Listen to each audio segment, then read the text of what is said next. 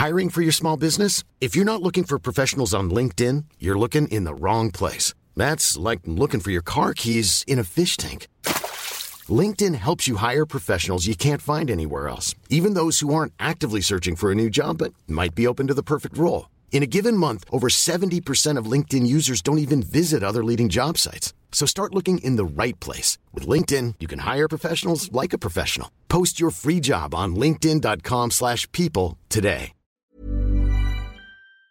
Swear.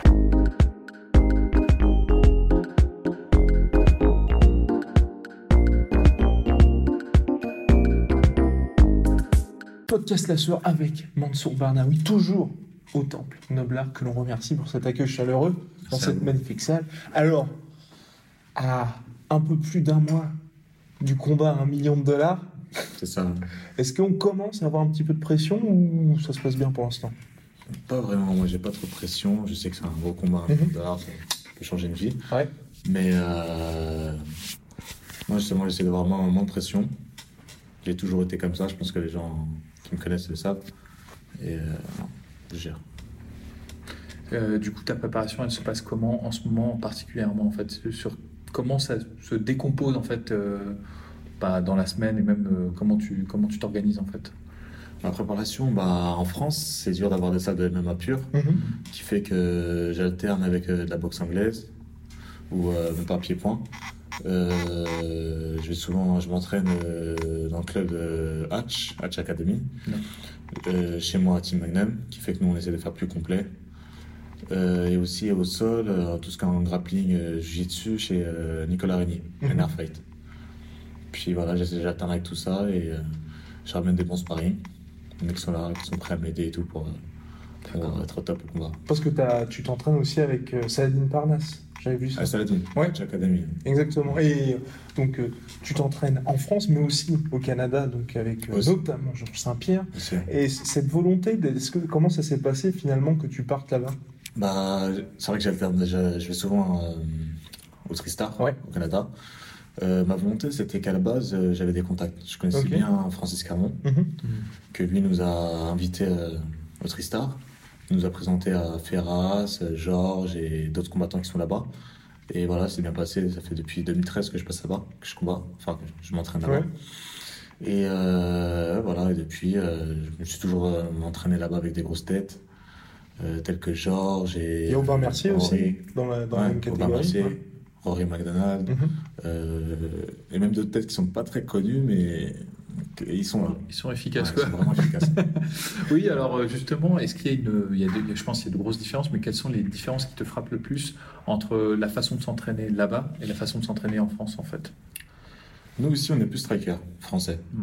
On est plus à impact. euh, au Canada, au Tristar, ils sont plus sur euh, la stratégie du combat, les techniques, comment bien utiliser la cage. Et, euh, et voilà, je pense que, que les deux peuvent bien apporter. Mhm. Il faudrait les deux pour, euh, Faire une combinaison. pour avoir une bonne combinaison et, et être au top. Et par rapport à ça, tu te déplaces, enfin tu te déplaces, tu combats à l'étranger, tu as 26 ans, tu as une expérience dingue, puisque tu étais champion. Attends, vrai, tu as été champion Obama, champion du M1, et là, bah, aux portes du titre donc pour le Road FC. Finalement, est-ce que l'UFC, naturellement, t'as déjà contacté, ou est-ce que toi, tu préfères aujourd'hui finalement faire toutes les organisations euh, possibles et collecter les ceintures, et puis ensuite, à un moment donné, tu te diras peut-être que je vais aller aux États-Unis? Moi, l'UFC, euh, j'ai déjà eu des propositions de l'UFC. Après, moi, je, je suis. euh, j'ai eu des meilleures propositions. Mhm, D'accord. Comme, comme là, avant de commencer le Road FC, j'avais la proposition entre l'UFC, le Road FC et le One FC. Dans ce cas-là, on a écouté. Le Road FC m'a fait une proposition qui est, Ouais, qui est assez bien. Moi, j'étais confiant. pas mal. J'étais confiant. Je me suis dit, ça peut le faire, donc on a choisi le Road FC. Mhm. Après, l'UFC, oui, pourquoi pas. L'UFC, je pense que chaque athlète de MMA doit faire un tour à l'UFC. D'accord. doit y aller. C'est c'est les plus grandes euh, organisations prestigieuses. Elle est, elle est assez médiatisée, cotée, qui fait que. Et c'est pour toi, c'est quoi? C'est un objectif ou en soi tu te dis ce serait finalement pas mal? Quelque part aller euh, aux pro- aux prochaines organisations, peut-être le Bellator, le Rising, même le One FC qui monte, ce sera aussi intéressant. Mm. Mais encore une fois, je vous dis, c'est, je vais où il y a les meilleures, meilleures positions. D'accord. Après, l'UFC, ça sera l'objectif. Ok. Mais l'objectif, c'est pas d'y aller et ressortir. C'est d'y aller et puis rester. Et qu'est-ce que tu penses de cette catégorie finalement lightweight où il y a énormément de noms Tu as déjà combattu Kevin Lee. Et à l'UFC, c'est vrai, quand on regarde le top 10, même top 15, c'est hyper chargé. Bah, je pense que, que si j'y vais, je, je suis assez confiant que, Mhm. que ça va bien se passer. J'ai affronté des mecs euh, des, des States, euh, en, en- les mecs de l'Est. Mhm. Et les mecs de l'Est, euh, franchement, c'est vraiment des guerriers. D'accord. C'est vraiment les plus durs que j'ai affrontés. Fait que, une fois là-bas, bah, je pense qu'on sera, on sera assez bien, D'accord. mentalement. Et C'est ce- c'est la question que j'avais posée. En fait, euh, évidemment, comme euh, chaque pays et même chaque région du monde a des préférences, en fait, même sur la phase, sur euh, euh, les sports de combat en particulier. tu as dit par exemple qu'en France, on travaille plus le striking.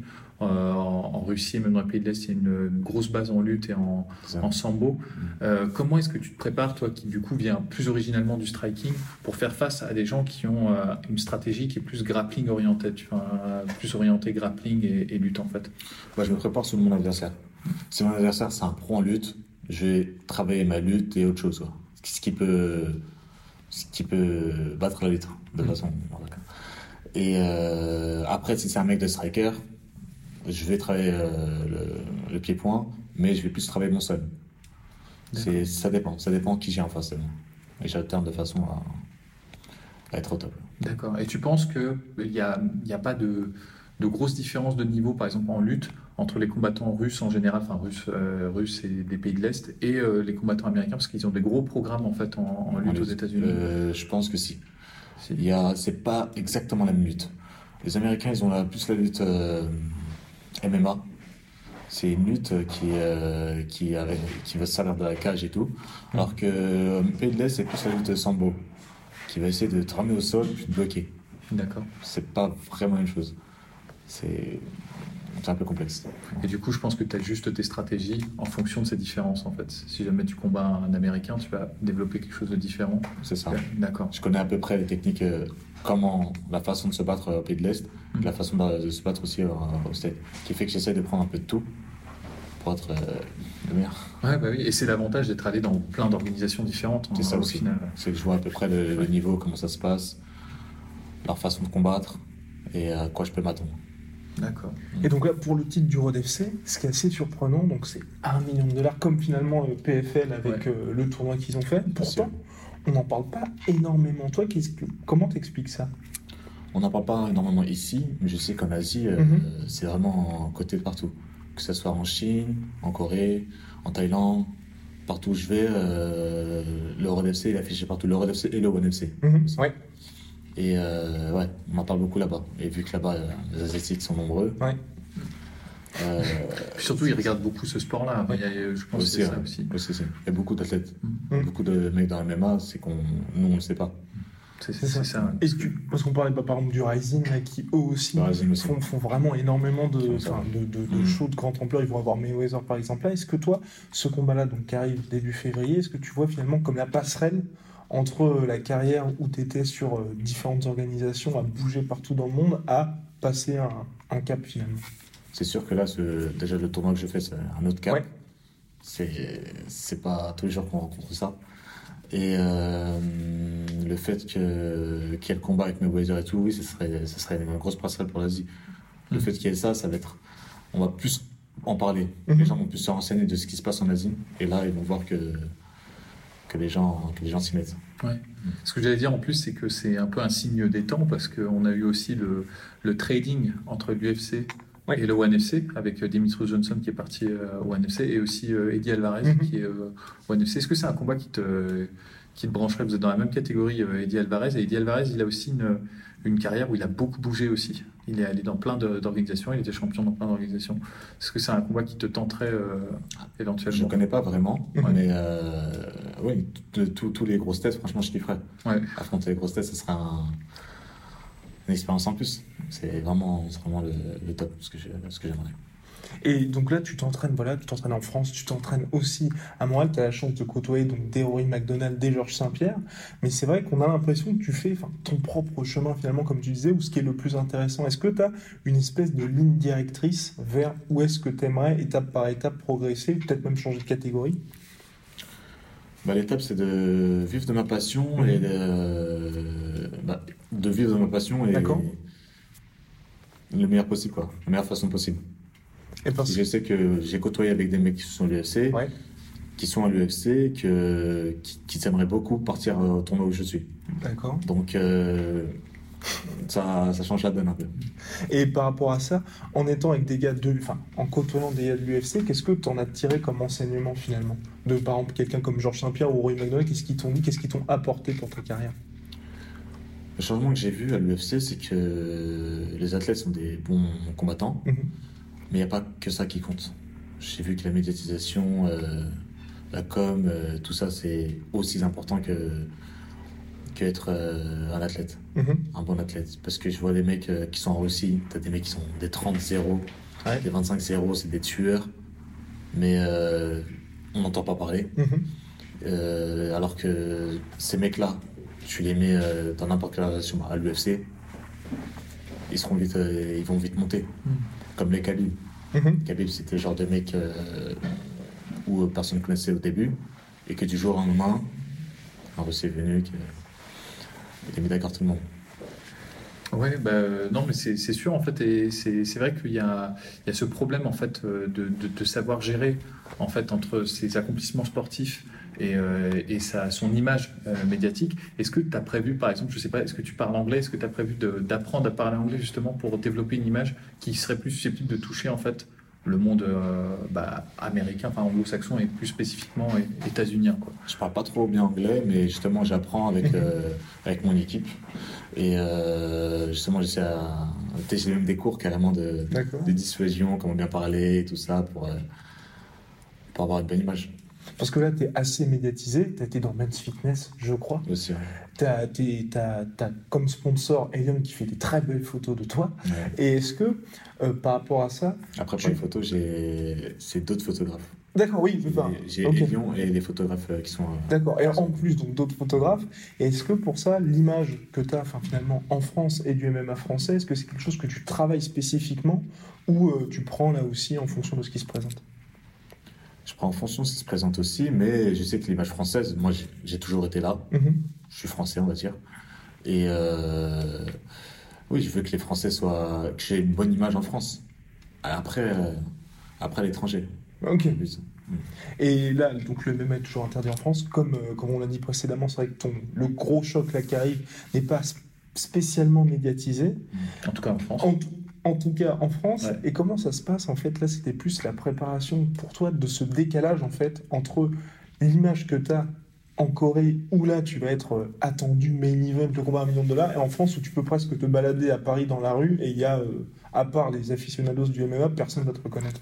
Bah depuis le début j'ai un peu l'habitude de ça. Mhm. Quand je vais en Russie, que j'ai gagné la ceinture du MMA aussi, je me baladais dans la rue, tout le monde me reconnaissait, on montrait mhm. du doigt dans la rue. D'accord. Euh, en Pologne, pareil. J'ai même pas, j'ai pas pris la ceinture en Pologne, mais les, peu, les deux combats que j'ai fait en Pologne, au KSW, les gens, carrément, ils me montraient du doigt. Partout où je partais, ils me reconnaissaient. Les policiers qui venaient, qui me faisaient avec moi, c'était partout, et même en Corée, en Chine aussi. En Chine, je l'avais vu, euh, pareil. Et en France, bah. En fait, c'est parce que aussi, ça, le fait que ça n'est pas reconnu en France, les gens voient ça comme un sport, euh, on va dire, barbare. Mm-hmm. Mais je pense que demain, si ça, sera médiatisé, euh, les gens verront ça Un peu différemment. Et, là, tu as une expérience colossale à 26 ans. Qu'est-ce qui t'a le plus marqué? Parce que j'imagine que le M 1 qui est l'organisation numéro 1 en Russie, plus celle FC, qu'est-ce qui, toi, euh, là, qu'est-ce que tu tires le plus en disant euh, le truc qui, reste en mémoire pour l'instant? La plupart de mes combats que je fais, ça reste en mémoire. Le fait que je mhm. bouge avec mon équipe. Mhm. On est beaucoup à voyager. J'ai la chance d'avoir des, gens qui, me, qui arrivent à me suivre. Et euh, juste ça, en fait, ça me. À chaque voyage que je fais avec eux, c'est dans ma tête, ça, ça me va. Et après, quand j'ai gagné la ceinture du Bama mhm. et du M1 avec euh, mes proches, c'était. C'était. C'était toujours mon battle. Ok. Euh, comment, alors je change, je reviens sur l'entraînement en fait. Euh, et comment est-ce que tu arrives à organiser en fait et à avoir de bons sparring euh, en France? Parce que je pense que c'est un vrai problème pour ceux qui font du MMA en France. Bah, je sais que tu as Tristar et que tu peux avoir une, euh, de, bons, de bons partenaires d'entraînement là-bas, mais quand tu es en France, est-ce que tu as toujours les mêmes sparring ou est-ce que tu les fais venir en fonction de tes adversaires en fait C'est ça. Je- J'ai choisi mes sparring en fonction de mes adver- adversaires en général. J'ai mon coach aussi qui, qui est là pour les choisir, qui lui sait les stratégies du combat et tout. Et euh, sinon, euh, si j'en connais pas vraiment, bah, j'essaie de, de faire une sorte de, de pub pour, euh, pour avoir des sponsors. Enfin, des sponsors. Des- C'est pas- des pas-. Ouais. Il y a, il y a toujours des mecs qui, qui sont là pour, pour aider. Mm. C'est ça qui est bien en France. Le fait que ce soit pas autorisé le même en France, mais on est toujours, on est tous solidaires. Il y a une bonne Ah, communauté. et toi, tu vois qu'il y a une certaine solidarité Ouais. parce que généralement, pour côtoyer un peu le milieu du MMA français, il n'y a pas forcément certaines personnes n'ont pas ce discours-là en disant que c'est vrai que c'est beaucoup les gyms entre eux, mais qu'il n'y a pas cette, euh, enfin, cette euh, coalition de Français qui, se dit on va tous aller dans le même sens. Et toi, tu as de la chance en fait d'aller de quand quand il n'y a pas de problème à ce niveau. Moi, j'ai pas vraiment d'embrouille avec d'autres gens. Je suis pas, je suis pas en froid avec d'autres clubs et tout. Donc, euh, j'ai la chance, comme tu as dit, de partir un peu. I'm Sandra, and I'm just the professional your small business was looking for. But you didn't hire me because you didn't use LinkedIn jobs. LinkedIn has professionals you can't find anywhere else, including those who aren't actively looking for a new job but might be open to the perfect role, like me. In a given month, over 70% of LinkedIn users don't visit other leading job sites. So if you're not looking on LinkedIn, you'll miss out on great candidates like Sandra. Start hiring professionals like a professional. Post your free job on linkedin.com/people slash people today. Partout, euh, ou que les gens viennent dans ma salle pour s'entraîner.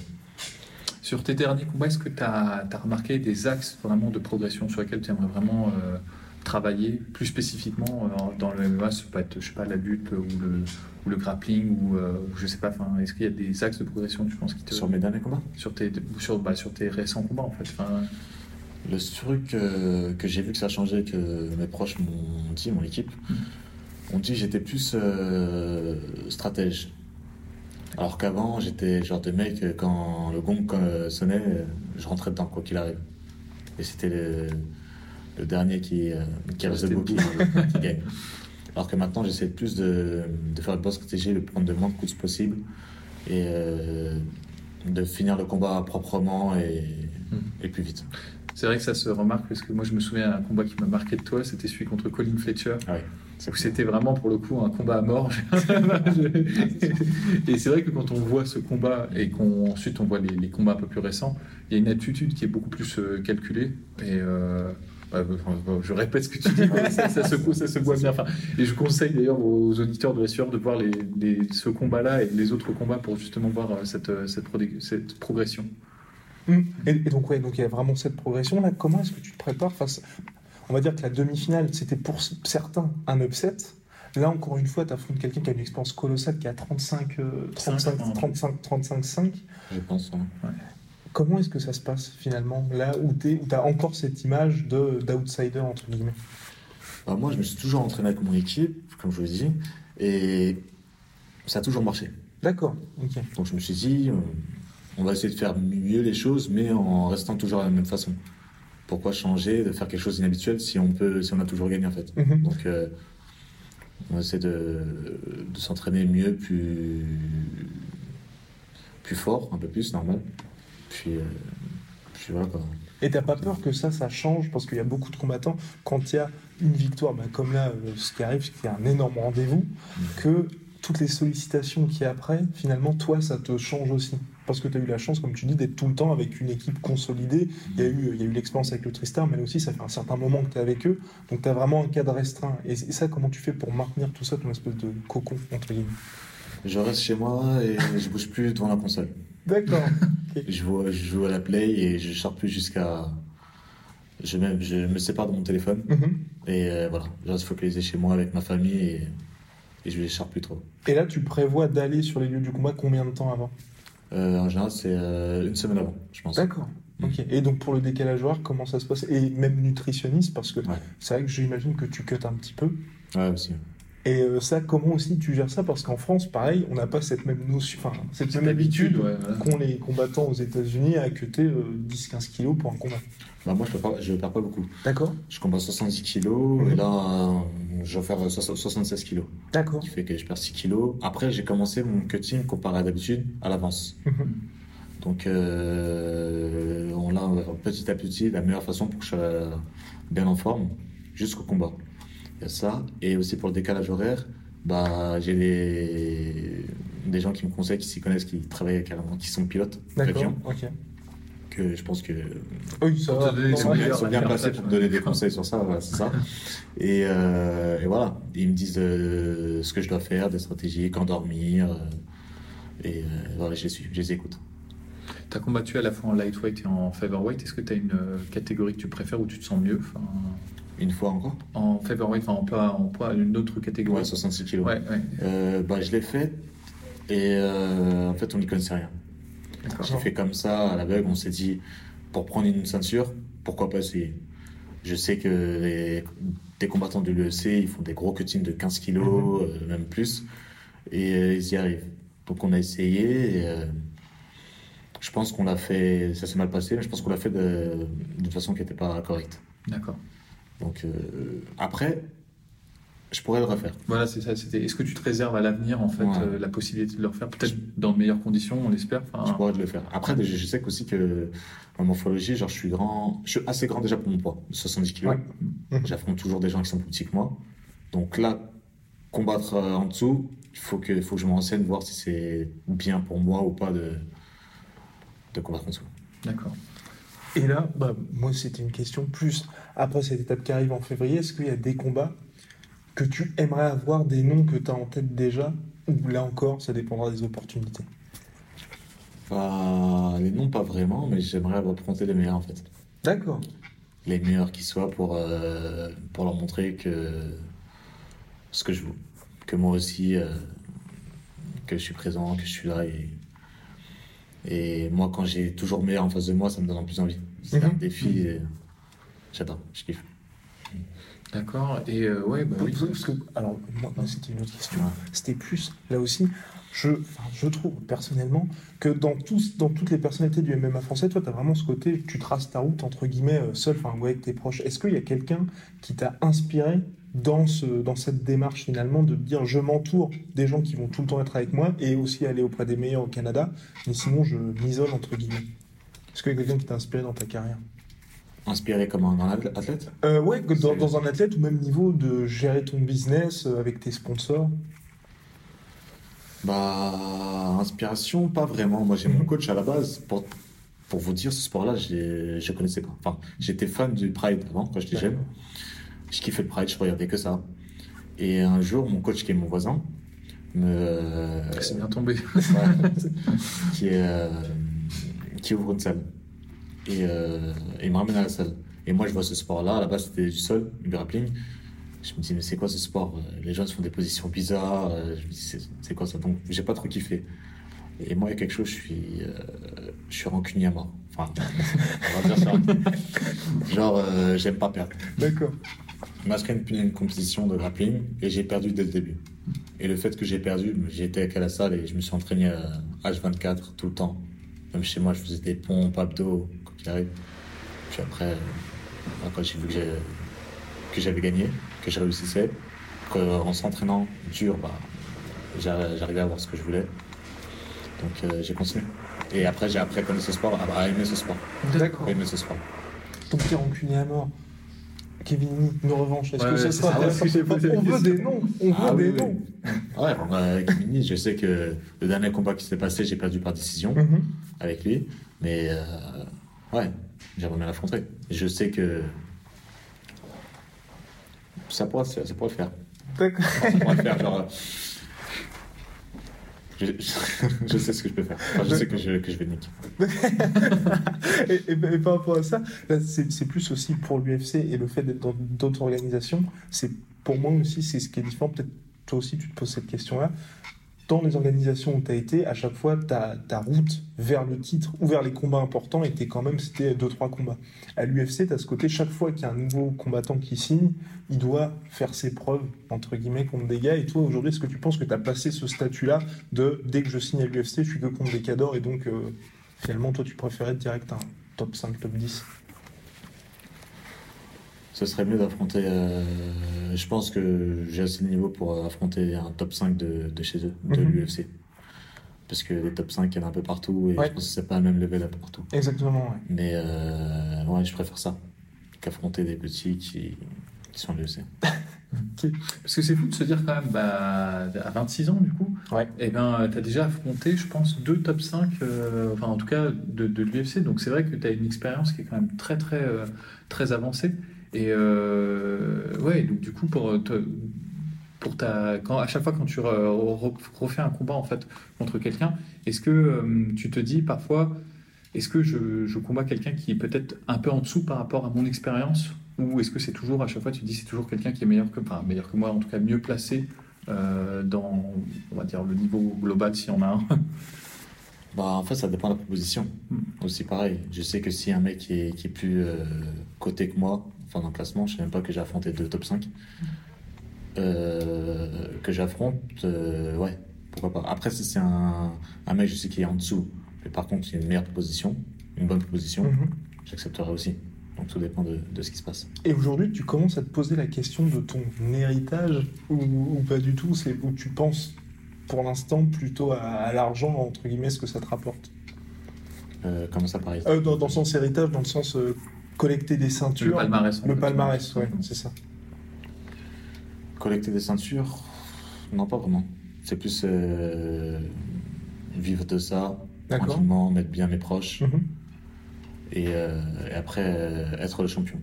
Et la question de partir de France ne s'est pour l'instant pas posée, dans, du coup, dans le côté vivre de ça et donc être reconnu en tant que euh, bah, champion, superstar. Bah, j'ai pas pensé à cette question-là parce que le MMA n'est pas égalisé en France, mais je Mhm. sais que ça va le devenir D'accord. bientôt. Ça va, ça va le devenir. Il y a trop de gens qui. Ok. Bah, avec le combat Boubacaris, ils sont Aussi en plus. aussi en plus. Et euh, on a. Ce qui est dommage, c'est qu'en France, il y a beaucoup de levels. Mhm. Et je le Ouais. vois quand je pars m'entraîner à l'étranger et que je viens ici. Je vois qu'en France, quand même, on est, on est bien placé. Mhm. Et euh, si demain et le MMA sera égalisé en France, ça serait top. Et là, je resterai ici. Tu penses qu'il manque que ça pour qu'en fait, euh, que la légalisation du MMA, pour qu'il y ait un véritable niveau français? Parce que c'est vrai, quand, quand on regarde un peu les pays d'Europe, on est l'Angleterre produit beaucoup de, bons, combattants, en tout cas sur la scène mondiale. Et euh, la France, elle a de grosses traditions euh, dans les sports de combat, judo et même les sports pieds-points. Est-ce que tu penses, en fait, c'est juste la dernière étape qui manque, en fait, c'est la légalisation du MMA pour qu'il y ait une, euh, un appel d'air, en fait, euh, quelque part, et qu'il y ait beaucoup plus de combattants français qui apparaissent, en fait Ah oui, mais largement. Déjà, le fait que ça soit légalisé en, en France, bon, je pense que ce qui rêve l'UFC, c'est de faire un UFC à Paris. Mhm. Juste ça, ça fera un gros, un gros, un gros combat. Enfin, Un gros événement, ouais, un événement. Puis un peu de ouf. Et euh, et il y aura beaucoup de, de monde qui viendra en France pour s'entraîner. Mhm. Déjà, même en termes. On parle pas de sport. La France est, est assez, assez cotée comme dans le monde entier. Mhm. Qui fait que, que le MMA vient ici, que c'est un sport qui, est- qui a aussi beaucoup de monde. On va ramener des nouvelles personnes.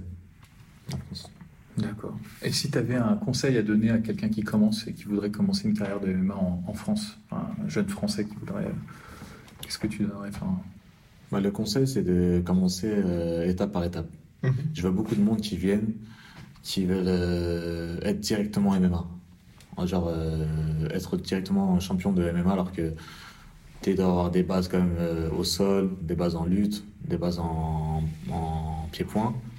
Et une fois que tu peux acquérir tout ça, on peut, on peut se mettre en MMA, mais pas se mettre directement en MMA. D'accord. Donc toi, tu penses que c'est mieux d'avoir une spécialisation à la base, par exemple, venir de la boxe anglaise, euh, avoir un bon niveau en anglaise et faire ensuite la transition euh, en MMA, plutôt que, comme il y a une nouvelle génération de combattants qui le fait, commencer directement en MMA. Bah, je pense parce que les adversaires que j'ai affrontés, donc moi aussi, j'avais, euh, j'avais, ils avaient tous une, euh, une spécialisation à la base. Hmm. Enfin, une spécialité à la base. Et, euh, et ça me gênait plus.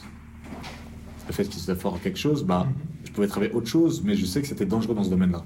D'accord. Mais, euh, Mais quand je m'entraînais aussi avec des mecs MMA, MMA pur, bah. Je saurais pas comment vous le dire, mais je sens que j'ai plus de facilité. Je sais pas, après c'est moi. hein. Peut-être parce qu'ils sont Je- pas excellents par, enfin, ils sont bons partout, mais pas excellents quelque part en fait. C'est ça, c'est ça, voilà. Tandis que quand il y a quelqu'un qui est excellent, par exemple en lutte, ça crée tout de suite une énorme contrainte. Peut-être sais que tu peux pas éviter ce Ah. domaine-là. Tout à fait, d'accord. Bien compris. C'est comme euh, Khabib. Ouais. Mhm. c'est un mec qui est vraiment excellent en, en lutte. Et euh, pareil, Georges Saint-Pierre, c'est un mec qui est un- excellent en lutte. Et en Mhm. plus de ça, tous les deux, c'est des gens qui ont, qui ont une bonne stratégie du combat, qui sont intelligents. Et, et juste, avec, juste avec ça, leur lutte, ils arrivent à faire beaucoup de choses. Donc après, quand tu combines les, choses, les autres en plus, bah, Et il y a de plus en plus de questions qui se posent justement au niveau de la lutte, de la boxe. Est-ce que pour toi la lutte reste finalement le déterminant le plus important MMA pour euh, dicter le combat? La lutte, Ouais. Je sais que c'est un... Non, pas vraiment. Ok. Je sais que la lutte, c'est très important aussi dans le combat. Je pense qu'il faudra avoir un peu de boxe, Mhm. un peu de lutte et un peu de sol. 90% du combat finit au sol Ouais. Ouais. et 90%, enfin, ça, ça finit au sol, mais ça commence debout. Alors le ring en MMA finalement. Bah, moi, personnellement, en MMA, ça me gênait beaucoup. D'accord. Le fait de sortir souvent, euh, j'avais pas appuyé sur quelque chose Mhm. et ça me gênait. Je préfère la cage. D'accord. D'accord. Et dernière, toute dernière question. Le pronostic pour euh, la grande finale du Road FC. Le pronostic, c'est que je sais que c'est un bon combattant. Mhm. Il a été champion du M1. Moi aussi. D'ailleurs, j'ai d'autres ceintures qui. J'ai gagné plusieurs ceintures. Ah, mais depuis, depuis, depuis mes débuts. J'ai toujours euh, voulu. Quand, bah, vu que je m'entraîne dur, j'ai toujours voulu avoir ce que je veux. Et donc. euh, après, ça sera le meilleur qui gagne, quoi. Mais du coup, le meilleur, ce sera qui? Eh oui. allez, allez, faut se mouiller. Faut se Le mouiller meilleur. Le meilleur, ça sera le mec qui sera plus déterminé. C'est. euh, D'accord. bon. On n'aura rien. On n'en dira rien. En tout cas, je compte gagner. D'accord. Oui, bah, heureusement. C'est plus important. Je Heureusement. compte gagner et, et je prendrai la ceinture. Bah voilà. Bah voilà. Bon, bah, ok, merci beaucoup de nous avoir écouté cette interview. C'est à vous. Et merci autant. Merci Mansour. Bon courage pour la finale du Road FC à Merci. 1 million de dollars.